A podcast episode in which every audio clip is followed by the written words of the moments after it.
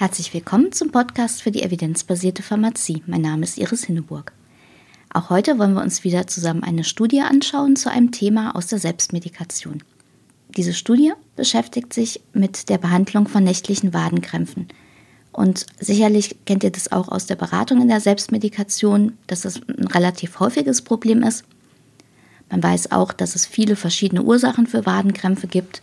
Einige davon sind so, dass sich ein Arzt das anschauen sollte, aber oft ist es eben auch trotz intensiver Abklärung nicht klar, woher diese Wadenkrämpfe kommen. Wenn die vor allen Dingen nachts auftreten, bedeutet das in der Regel für die Patienten einen hohen Leidensdruck. Sie können dann nicht richtig schlafen, sind morgens unausgeruht. Ihr kennt das. In der Regel wird in solchen Fällen dann empfohlen, es mal mit Magnesium zu probieren. Und unsere Studie heute beschäftigt sich auch genau mit dieser Frage. Was hilft also Magnesium bei nächtlichen Wadenkrämpfen?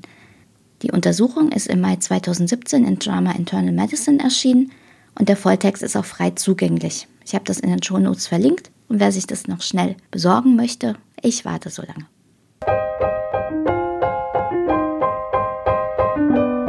Schauen wir uns zuerst mal an, was in der Studie eigentlich genau untersucht worden ist. Die eingeschlossenen Patienten waren 94 Freiwillige, die unter nächtlichen Wadenkrämpfen leiden. Sie waren im Mittel 65 Jahre alt und 40 Prozent davon waren Männer.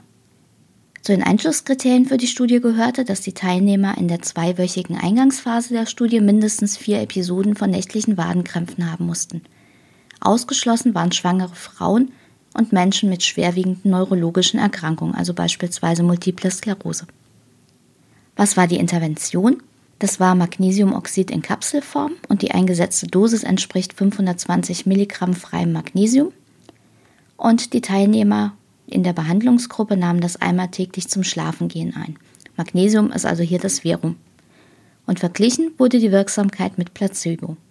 Die Studie lief über vier Wochen und verglichen wurde als primärer Endpunkt der Unterschied in der mittleren Anzahl der Wadenkrämpfe pro Woche im Vergleich zwischen der Eingangsphase und der Behandlungsphase der Studie. Es gab natürlich auch noch sekundäre Endpunkte. Das waren der Schweregrad und die Dauer der Wadenkrämpfe, die Lebensqualität und die Schlafqualität. Diese Endpunkte, die wurden mit Hilfe eines Schlaftagebuchs bzw. einem validierten Fragebogen für gesundheitsbezogene Lebensqualität und Schlafqualität erhoben – da muss man also sagen, sind alles Patient-Reported Outcomes, also subjektive Endpunkte. Und deswegen ist Verblindung in diesem Fall so wichtig. Und damit springen wir auch gleich schon direkt in die Risk of Bias Bewertung. Die Angaben zur Risk of Bias Bewertung, die findet man alle im Methodenteil. Schauen wir uns zuerst mal an, wie es denn um die Randomisierung und das Concealment of Allocation bestellt war. In der Studie wird beschrieben, dass die Randomisierung mit Hilfe eines Computerprogramms mit Blockgröße 10 erfolgte. Unter solchen Umständen können wir also ausgehen, dass da tatsächlich eine zu, wirklich zufällige Sequenz vorgelegen hat. Beschrieben wird auch, dass die Behälter mit der Studienmedikation vornummeriert wurden und die Patienten erhielten dann eben entsprechend der Randomisierung die entsprechende Nummer.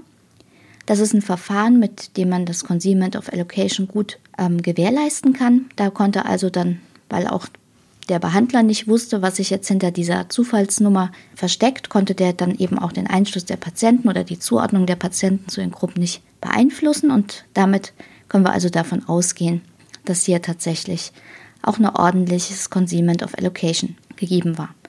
Das heißt also bei diesen Stichpunkten Randomisierung und Concealment of Allocation können wir davon ausgehen, dass ein niedriges Bias-Risiko vorlag. Waren denn die Gruppen zu Beginn tatsächlich gleich? Das kann man in der Tabelle 1 gut ansehen. Da gibt es zuerst mal eine demografische Beschreibung. Da muss man feststellen, im Hinblick auf Alter und Geschlecht waren die Gruppen hinreichend ähnlich. Das gleiche galt auch für die Begleiterkrankungen und die Nierenfunktion, die ja unter Umständen auch einen Einfluss auf ähm, die Entstehung von Wadenkrämpfen haben können. Und tatsächlich ähm, finden wir hier auch Zahlen, wie häufig denn die Wadenkrämpfe zu Beginn der Studie waren. In der Verum-Gruppe lagen die bei 7,8 Episoden pro Woche zu Beginn und in der Placebo-Gruppe 8,5 Episoden pro Woche zu Beginn. Das ist alles hinreichend ähnlich und auch hier gibt es also ein niedriges Bias-Risiko. Dann muss man sich auch noch anschauen, wurden denn die Teilnehmer tatsächlich außer der interessierenden Intervention, also dem Magnesium, gleich behandelt. Hier finden wir im Text die Angabe, dass die Teilnehmer keine anderen Nahrungsergänzungsmittel einnehmen dürfen.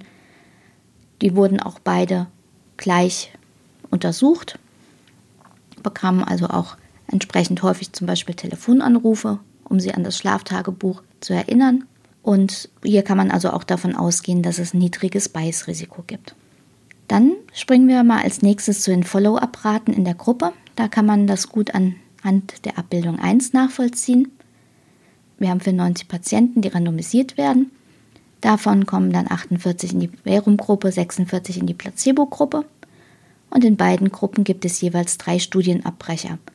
Wenn man jetzt mal schnell mit Prozentrechnung den Loss to Follow-up ausrechnet, sieht man, dass das in beiden Gruppen ungefähr 6% ist. Das ist relativ wenig und auch gleichmäßig über beide Gruppen verteilt. Die Autoren geben außerdem an, dass sich die Studienabbrecher in ihren Eigenschaften nicht von denen unterscheiden, die weiter an der, weiter an der Studie teilnehmen. Also auch hier können wir von einem niedrigen Bias-Risiko ausgehen. Dann schauen wir uns mal die Auswertung an. Da interessiert uns ja immer, haben die Studienautoren tatsächlich auch eine Intention-to-Treat-Analyse gemacht. Und da findet man auch Hinweise zu. Die Autoren geben an, dass die Studienabbrecher in den ursprünglich randomisierten Gruppen ausgewertet wurden. Wir hatten ja eben schon gesehen, es gab ein Loss to Follow-up von ungefähr 6% in jeder Gruppe. Das heißt, da muss man natürlich auch was dazu sagen, wie man mit diesen fehlenden Daten umgegangen ist. Auch da finden sich hier dann im Text Angaben zu. Da steht, dass die Autoren für die fehlenden Daten ein statistisches Verfahren verwendet haben. Das entspricht auch dem, was üblicherweise vorgeschlagen wird. Das heißt also auch hier in diesem Bereich haben wir ein niedriges Bias-Risiko. Wie sieht es jetzt mit der Verblindung aus? Da hatte ich ja eben schon gesagt, wir haben, ein subjektiv, wir haben subjektive Endpunkte. Das heißt, da ist Verblindung eigentlich auch immer besonders wichtig. Was finden wir da im Text? Zum einen, dass eben Währung und Placebo gleich aussehen. Das ist schon mal eine gute Voraussetzung dafür, dass tatsächlich auch eine Verblindung stattfinden kann. Es gibt, findet sich eben auch die Angabe, dass weder Teilnehmer noch die Forscher wussten, wer welches Mittel bekam. Anhand dieser Angaben, die wir bisher schon zusammengetragen haben, erscheint es auch glaubhaft. Das heißt also, trotz der subjektiven Endpunkte scheint hier ein niedriges Bias-Risiko vorzuliegen. Alles in allem, wenn wir nochmal Risk of Bias zusammenkehren, hier handelt es sich also um eine sehr ordentliche Studie mit einem sehr niedrigen Verzerrungspotenzial. Das heißt, wir können davon ausgehen, dass die Ergebnisse vertrauenswürdig sind. Dann kommen wir auch gleich mal zu den Ergebnissen. Ich hatte ja schon gesagt, der primäre Endpunkt war die Anzahl der nächtlichen Wadenkrämpfe. Und in der Verum-Gruppe nimmt die Anzahl im Mittel um 3,41 Episoden pro Woche ab, in der Placebo-Gruppe im Mittel um 3,03 Episoden. Der Unterschied lag also bei etwa 0,4 Episoden pro Woche und ist statistisch nicht signifikant. Auch bei den sekundären Endpunkten finden die Studienautoren keinen Unterschied zwischen den Gruppen. Nebenwirkungen, die möglicherweise mit der Studienmedikation zusammenhängen, raten vor allem am Magen-Darm-Trakt auf, aber gleich viele Personen in beiden Gruppen waren betroffen. Auffällig bei den Ergebnissen zur Wirksamkeit ist hier, dass selbst mit Placebo die Anzahl der Wadenkrämpfe um fast die Hälfte zurückging. Wie muss man diese Studie jetzt interpretieren? In der Studie ließ sich kein Nutzen von Magnesium bei nächtlichen Wadenkrämpfen zeigen. Allerdings muss man auch sagen, dass die Anzahl der Patienten relativ niedrig ist. Aufschluss liefert hier aber die Begründung der Autoren, die das auch vorbildlich im Text angegeben haben. Sie haben nämlich gesagt, sie hatten ursprünglich geplant, 220 Teilnehmer einzuschließen. Diese Fallzahl hatten sie aufgrund von Daten aus anderen Studien berechnet. Und als sie aber etwa die Hälfte der Patienten rekrutiert hatten, gab es eine geplante Zwischenauswertung. Das ist bei solchen Studien nicht unüblich um eben auch einen Schutz der Teilnehmer zu gewährleisten. Und das zuständige Komitee hat empfohlen, wegen fehlender Wirksamkeit die Studie abzubrechen. Und die Begründung war, dass auch mit der vollständigen Teilnehmerzahl aufgrund der bisher erhobenen Daten es kein anderes Ergebnis wahrscheinlich gegeben hätte, weil der Unterschied zwischen Verum und Placebo ebenso gering war. Jetzt könnt ihr natürlich einwenden, das ist ja hier nur eine einzelne Studie und man muss sich ja die Gesamtstudienlage angucken, da habt ihr natürlich auch recht. Aber da muss man sagen, das Ergebnis von dieser Studie, die wir uns hier angeschaut haben, bestätigt die bisherige Datenlage. Wer sich die im Detail einmal anschauen will, kann das auf Medizin Transparent tun. Das ist ja ein Portal von Cochrane Österreich, das Behauptungen in den Medien zu Gesundheitsthemen unter die Lupe nimmt. Den Artikel zu Magnesium bei Wadenkrämpfen habe ich auch in den Shownotes verlinkt. Die Auswertung, um die es da geht, ist von 2015, aber ich habe auch noch mal geschaut, außer dieser Studie, die wir heute besprochen haben, gibt es da für nächtliche Wadenkrämpfe auch keine weiteren Untersuchungen. Das ist also entsprechend auch aktuell. Und in der Auswertung von Medizin Transparent zeigt sich genauso wie in der Studie von heute kein Nutzen für, von Magnesium für Wadenkrämpfe ohne bekannte Ursache. Interessant ist vielleicht auch noch für die weitere Beratung in der Apotheke, dass es für anstrengungsbedingte Wadenkrämpfe etwa bei Sportlern überhaupt keine ordentlichen wissenschaftlichen Studien gibt. Einzig Schwangere mit Wadenkrämpfen könnten einen kleinen Nutzen von der Magnesiumeinnahme haben, aber die Belege dafür sind nicht besonders belastbar. Jetzt würde mich natürlich interessieren, was macht ihr daraus für die Beratung in der Apotheke? Wer mag, kann mir dazu gerne eine E-Mail schreiben unter medizinjournalistin.gmx.net.